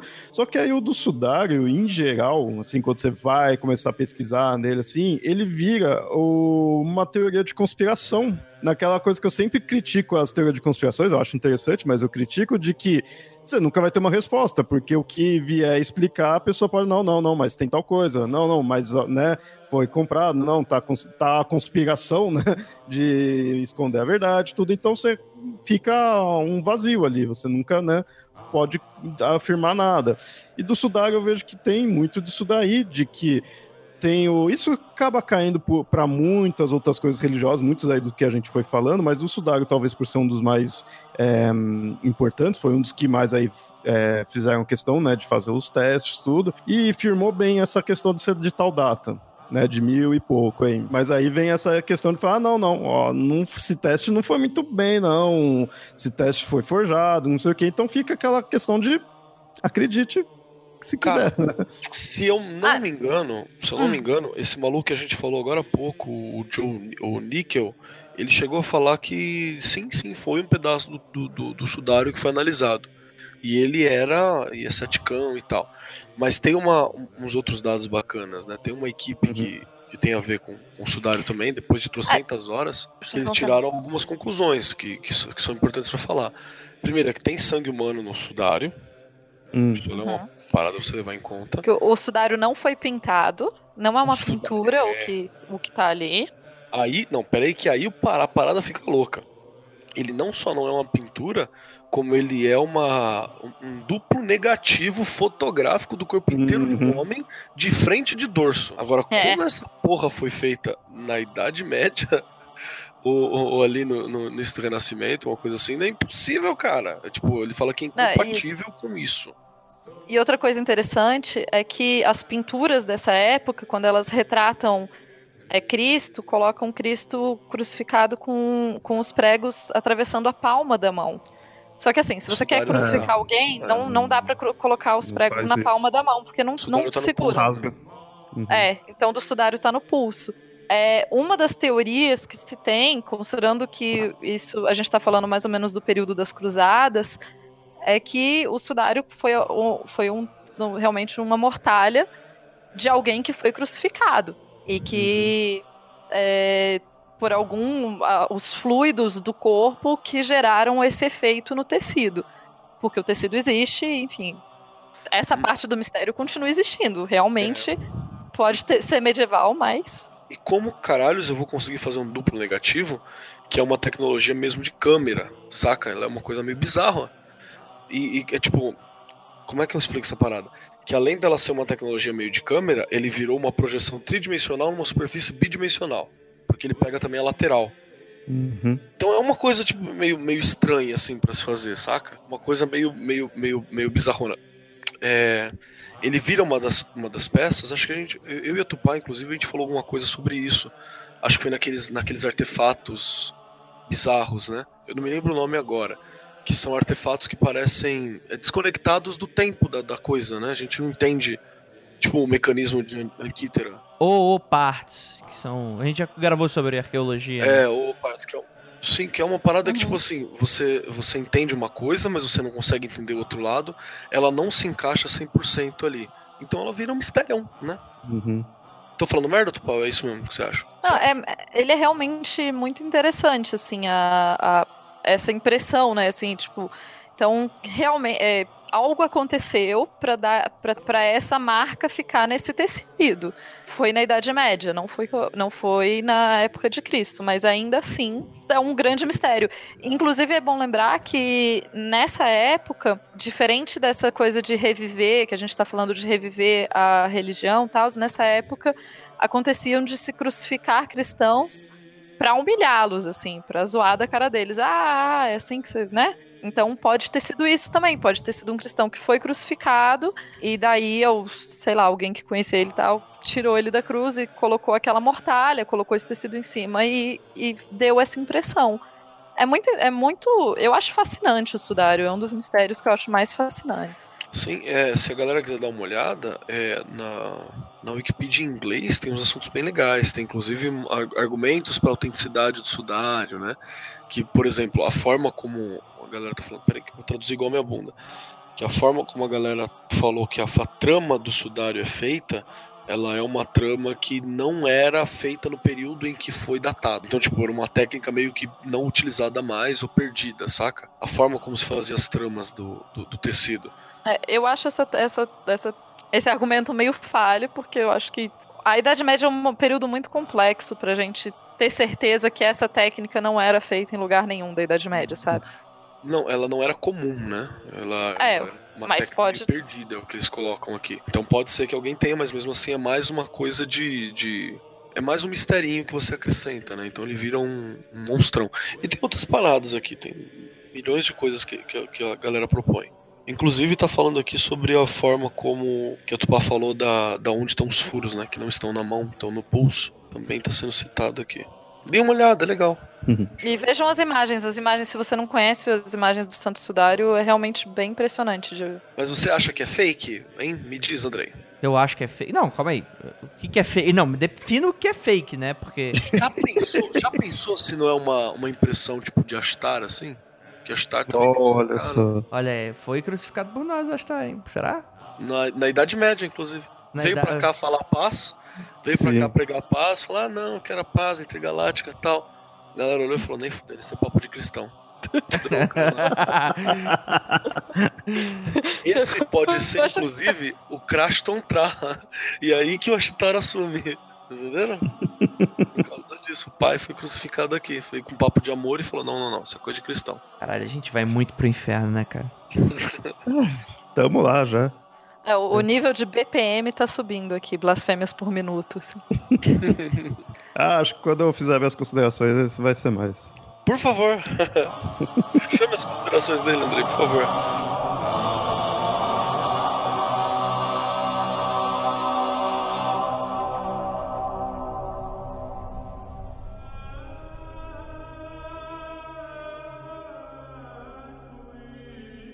Vamos encerrar, vamos encerrar esse, esse pod episódio aqui, provavelmente cheio de polêmicas. Gostaria de agradecer muitíssimo a participação dela, da nossa queridíssima Tupá Guerra. E aí, Tupá, como é que você achou do episódio? No primeiro, muito obrigado por me convidar para participar do episódio. Muito gentil da sua parte. Cara, eu acho muito interessante. Primeiro, eu acho muito bonita a questão da fé. Eu tenho uma certa, às vezes, lá, uma certa inveja das pessoas que têm fé. Que eu não tenho muita. Mas eu acho muito interessante, assim, essa questão dos desses mistérios. Porque é, é muito essa coisa de que existem coisas que ciência estudando ou não ciência estudando, enfim, isso não é importante. O importante é a crença e a fé mesmo, não se vai ter um cientista. É, eu vejo muito isso, claro, pelo tipo de coisa que eu estudo, assim. Então não tem muita coisa que não importa, sei lá, se hoje a gente achasse uma- um documento dizendo que Jesus, ah, sei lá, que Jesus era grego, não era judeu, sei lá, qualquer coisa assim. Não faz a menor diferença, porque a fé já existe e, e esse documento só vai ser, vai ser desconsiderado como um documento falso. E isso é verdade para muitas outras coisas, muitas outras questões do catolicismo, do, do- da igreja e tal. Então, é o que eu sempre falo, gente, não, não vai destruir a igreja desse jeito. Não sei nem se eles vão destruir a igreja, enfim, não, não é esse o ponto. É, Mas eu acho muito interessante. Realmente, o mistério do Santo Sudário é desses mistérios que você lembra desde criança, assim, de ouvir falar Uhum. e essas curiosidades e tal. E por mais que eles tenham estudado, ele ainda ele ainda é relativamente misterioso, né? Porque mesmo que ele não tenha sido feito, é, não seja a imagem de, de Cristo feita na antiguidade, ela ainda é uma imagem muito mi- misteriosa. Eu acho muito legal isso. Perfeitamente, perfeitamente. Bem, é, muito obrigado, Marcos Keller. Eu achei muito bacana, fico muito feliz de ter a chance de gravar aqui com o Léo e com a Tupã. São duas pessoas incríveis e maravilhosas, tanto no pessoal quanto no profissional.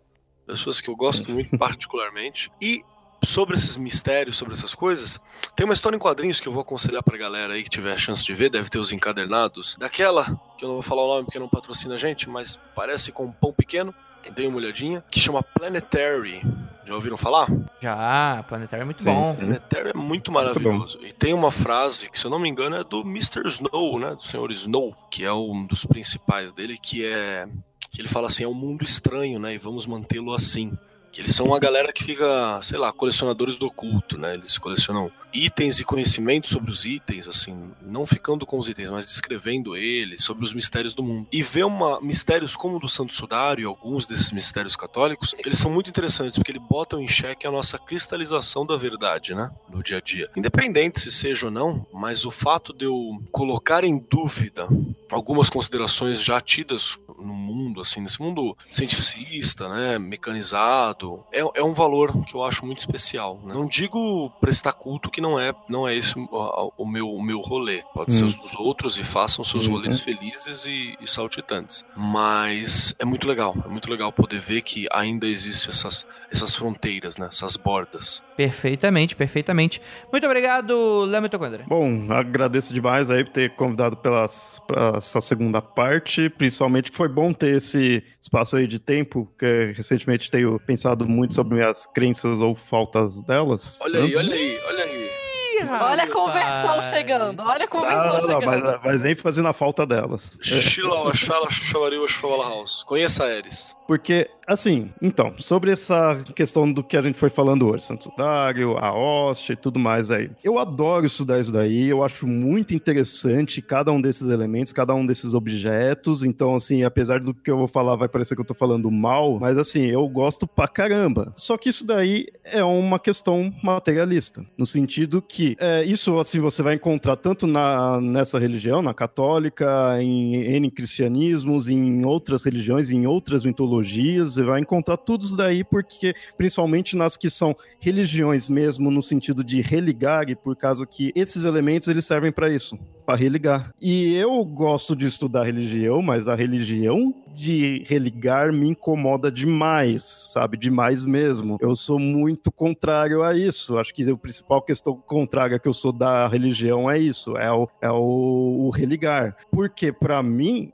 se Deus criou tudo aqui, ó, vou, vou começar a, a evangelizar as pessoas. É, é Eu tô vendo, a gente vai evangelizar agora. se Deus, Deus criou tudo aqui ao nosso redor, criou o sol, o céu, a terra, o mar, as árvores, então só de eu ver isso, eu sei que Deus existe por causa daquilo lá. Mas mesmo assim, as pessoas precisam, e não tô falando assim de forma demérita a elas, que cada um com sua crença ou descrença, mas assim, as pessoas precisam desses elementos que religam a algo transcendental, algo que está no profano, mas que leva ao sagrado. Não basta você ver o sol, que para mim seria bem mais magnífico do que um pedaço de hóstia vira carne, que é muito mais complexo. Agora, um- uma, a hóstia vira carne é um cheat code, é uma trapaça, é uma trapaça feita pelo cara que criou as regras do universo. Ele criou as regras e ele mesmo tá quebrando, né? Mas, mas- mas o jogo é dele, porra. Não, tudo bem. Não, ele pode fazer o que quiser, né? Quem, quem sou eu pra falar que ele não vai fazer, né? Ele pode fazer. Mas eu vejo dessa forma. Esses elementos, eles são importantes porque eles servem para religar. Então as pessoas precisam disso. E o religar me incomoda, porque, como eu falei, eu estou inserido na criação de Deus e Deus está aqui ao redor, porque ele criou tudo aqui. Tudo isso daqui já é o suficiente para me mostrar que ele existe. Ou não. Mas, então, eu não precisaria de algo pra me forçar a ir além. Claro que, Claro. Que nem o cara lá, o monge, tava na dúvida. Beleza, aí teve o start ali pra ele. Ok. Então, pra ele, teve um motivo. Só que é, você vê que essa imagem, ela continua. Pra ele, pro monge lá, pro padre, dane-se, já passou. Mas a imagem disso daí ainda continua. Então, ela, na verdade, está sendo transcendental para nós, né? Para quem acredita, vai ter aquilo, aquele elemento e aquilo vai ligar a Deus. Ele está no mundo material, mas está mostrando ali, é uma, é uma parte, entre aspas, de Deus. Claro que da hóstia é literalmente isso, né? Mas é de, do Deus Filho, né? Mas é uma parte de Deus no sentido que você está mostrando ali, é uma parte do sagrado, né? tá trazendo. E não sei, eu, eu como eu puxo mais para os lados mais naturais, assim, mas né, até eu vou dizer grosso modo mais orientais, assim, com muitas aspas, mas nessa ideia de que tudo é o que está aqui ao nosso redor, Deus está aqui, não preciso me religar a nada. Mas nesse sentido dessas religiões, precisa. Isso daí, como eu falei, não é do catolicismo, não é do, do- dos- das religiões abraâmicas. Não, você vai pegar a mitologia grega, você vai ter isso, você vai ver que as pessoas tinham uma, uma relação, alguma coisa acontecia que trazia para o mundo profano. Então isso é natural, mas é o que me deixa meio assim, tipo, ah, não, não, não precisa, sabe? Não- não- eu sou meio assim com esse de religar, né? Mas é o que dá força para as pessoas. Porra, bicho. É uma crítica a essa materialidade da parada, né? Sim, porque se algo é tão importante, tão é o mais importante de tudo, porque é Deus, é a criação, é o cosmo, é tudo. Eu não preciso de uma coisa ali para me mostrar a mais. Até porque sabe? um dos princípios da fé seria a desnecessidade disso. Eu não preciso de, um, de uma hóstia que vire carne, de um pano com a imagem de Cristo. Eu sei que Deus existe. Porque eu estou vivo, eu estou presenciando a criação dele junto a ele. Não Amém, preciso de um, de um cheat code. Acho que você é, o, você é tipo, o ateu mais católico que eu conheço. Você tá de parabéns. meu. Porta direita, pega lá a sua coroa da salvação. Mais três dessas, você tá no paraíso. Ah, é, viu? É assim que eu já tô me garantindo. Inclusive, ouvintes que se converteram com a fala do do Léo Mitocondria, por favor, nos comentários. É, Léo, Hum. se você se converter a catolicismo, eu vou te dar um soco na boca. Não, não, Você tá não. fazendo todo esse rolê. É, ele tá no ponto de virada, né? Aí, tipo, no fim do, do Religare lá, no- os novos podcasts e tal, ele fala, eu me converti, pá, no fim, sabe? Cara, cara, agora. Olha aí, ó. Será que é um plano da, É, da tá maçonaria? Não, do- de quem que você tá fazendo isso? Eu vou negar enquanto eu puder. Enquanto eu puder, significa que em algum momento você pretende não negar mais, é isso? Olha só, o pretende Não não, poder, mas negar. Tamo de olho em você, estamos te acompanhando de perto, cara. Estamos te acompanhando Olha de perto. Tô me exibindo demais. Não, mas se você achar a sua fé verdadeira, que bom. Não, mas minha, permitido. minha fé verdadeira é, é- é o foda-se. Essa é uma boa. Já disse, vem pros caminhos de Eris, você vai adorar. Sim, sim. Eu Essa semana eu dela. tô bem, eu tô bem, bem Tá discordante. discordiano, hein? Pra caralho, velho, você não tem nem ideia. Tô, ah, puta que pariu. Ai, gente, vamos lá. Depois de cinco minutos de monólogo do Léo pra ele falar que ele virou católico, até o próximo programa. Não olhe para trás.